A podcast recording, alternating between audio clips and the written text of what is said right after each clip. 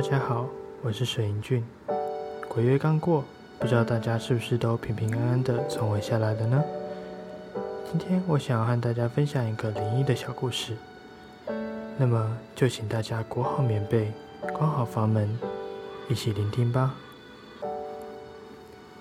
我在大学的时候，因为身边同学们的推坑，而迷上了一款自由度非常高的知名建筑游戏。因为过去自己对于电脑游戏并没有很有兴趣的原因，所以对于同学人的邀约，我都是保持着有点呃应付的态度去面对。谁知，就因为这款游戏高度自由的玩法，唤起了我心中对于创意的渴望。再加上当时网络上还有琳琅满目的模组可以研究，我也就这么一头的栽了进去。当时为了让同学们能够一起游玩，我开始研究如何架设游戏的伺服器。也因为我们这群人当中，只有我比较有电脑相关的经验，所以通常是由我在自己的电脑中开好游戏以后，再让大家一起上线。但是由于当时我们都还是学生，可想而知，手头上能负担的硬体设备都十分有限。往往无法达成让其他成员都想要随时上线的需求。为了解决这个问题，也让我不用再烦恼电脑的负荷，我透过朋友的牵线，联络上了另外一位有在自己经营伺服器的友人，并拜托他们帮我们多开一个小型的私人服，让大家都能够更随心所欲的经营我们的小天地。在我们这个小团体中，除了我以外，其实还有另外一位也是十分投入的同学，那这里我们就先称之他为 M 吧。由于我跟这位同学 M 都热衷于研究游戏里面的建筑以及指令，因此时常在其他同学都下线之后，还是继续在伺服器中进行建设跟修改，并同时开着聊天软体一起讨论。久而久之，我们在游戏外也成为无话不谈的朋友。然而，随着时光的飞逝，毕业的时刻不知不觉的就到来了。我们这个为游戏而生的团体，也因为成员各奔东西而开始逐渐崩离。曾经热闹的伺服器上，也经常只剩我跟 M 同学还在活动。而在毕业一段时间后，这样的活动模式也随着 M 同学找到工作，我也要准备研究所的考试而戛然而止。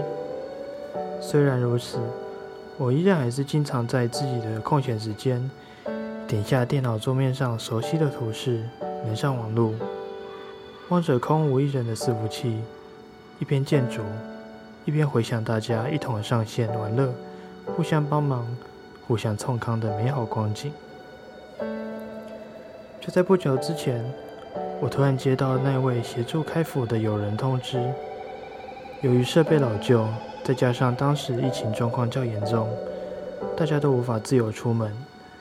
他为了要因应可能会增加的伺服器用量，想要趁着这个机会将设备进行汰换，而同时也因为资源要重新分配，所以特别来联络我，问我是否还想要保留这个游戏伺服器的空间。我思考了一下，虽然这个伺服器的存在曾经为我们带来许多的回忆。但是以目前的情况来看，确实已经很少人会上线使用了。就连曾经狂热的 M 同学，也不知道从什么时候开始，就从伺服器上完全的消失，并没有再上线过。而从现在看来，这个伺服器比起作为我们过去交易的场所，更像是我自己私心想要保留的回忆，以及逃避现实的空间而已。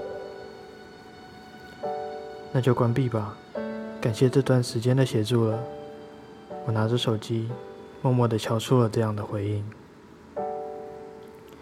于是，他给了我一组管理用的权限，让我进行备份，并开出了一个最后关闭的期限，就在八月二十号的晚上十二点整。我再次向他道了谢，随后在过去的游戏群组中发布了伺服器准备关闭的公告。并不意外的，大多数的成员也都是已读不回，仿佛根本不在意似的。我放下手机，脑中想着的却是久未联络的 M 同学。刚刚群组中的讯息，大家虽然都没有回复，但至少都有已读的记录。但唯独 M 同学却迟迟未读，不知道是不是因为工作过于忙碌，以至于他忽略了这个群组，又或许只是他想要逃避，避免受到打扰，这个群组早就被他封锁了。我只能在心中这样安慰着自己。明明之前他都会是第一个回复的，虽然我在心中这样想着。但因为现实的忙碌，也就没有再继续探究下去。伺服器关闭的期限很快就到了。那天夜里，我一如往常的再次登录了游戏。虽然早在几天前就已经将地图妥善的备份到自己的电脑了，但依然还是会习惯性的回到这里，期望着哪天能够看到过去的成员再次回归，一起游玩。果然还是只有我吗？我心里这样想着。最后一次的上线，难免让人感伤。也罢，就当做是人生阶段性的回忆封存起来吧。我逛着空无一人的地图，一边回忆着过去合作的种种。突然，游戏通知跳出了有人登录的讯息。我漫不经心的看了一眼。却顿时定住了。那是一组熟悉到不行的账号，是 M。我急忙用了游戏内的聊天室传了讯息，并满怀期待的等着回复。然而良久之后，对方却没有任何的回应。我感到有些失落，毕竟这么久的交情，好不容易又有了交集。得到的却只有沉默。这时，信息窗又跳了出来，是一行数字：八八一五二八一四二。我愣了一下后，马上意识到这三个数字应该就是游戏中的坐标。我赶紧记下这串数字，但就在我要回头想要在地图中找到坐标时，却发现，荧幕上等待我的只剩下与伺服器中断连接的错误讯息。摆在桌面上的时针，时钟的指针已在不知不觉中来到了凌晨十二点整。伺服器正式关闭了。夜里，我不断的回向着那个坐标，脑中也不断的回荡着疑问。如果当时能够来得及赶到的话，是否就能再次看到那个熟悉的身影呢？另外，他只是单纯因为想要回味，所以才上线的吗？要是如此，那他为什么要无视我的问候，却又在最后一刻发那串神秘的坐标呢？虽然在登出游戏之后，我有顺道发了讯息给 M，并询问了这件事情。但就跟我发在群组里的公告一样，久久没有得到已读的标记出现，仿佛网络的另一头根本就没有人似的。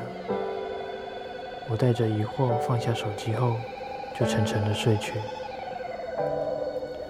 在那之后，我也没有特别去探听 M 同学的事情，也因为疫情的关系，我跟团里的成员们的交流受到了一定的限制。虽然偶尔还是会用视讯来聊天，但平常会参与的也就小马两三只而已。就在某一次的聚会中，也不知道为什么，我们又提起好久不见的 M 同学，大家都沉默了。良久之后，有一位同学缓缓的开口道：“其实 M 同学他……”他在八月的时候就因为车祸重伤，没撑过去，走了。我傻住了，原来这就是为什么他消失了这么久毫无音讯的原因。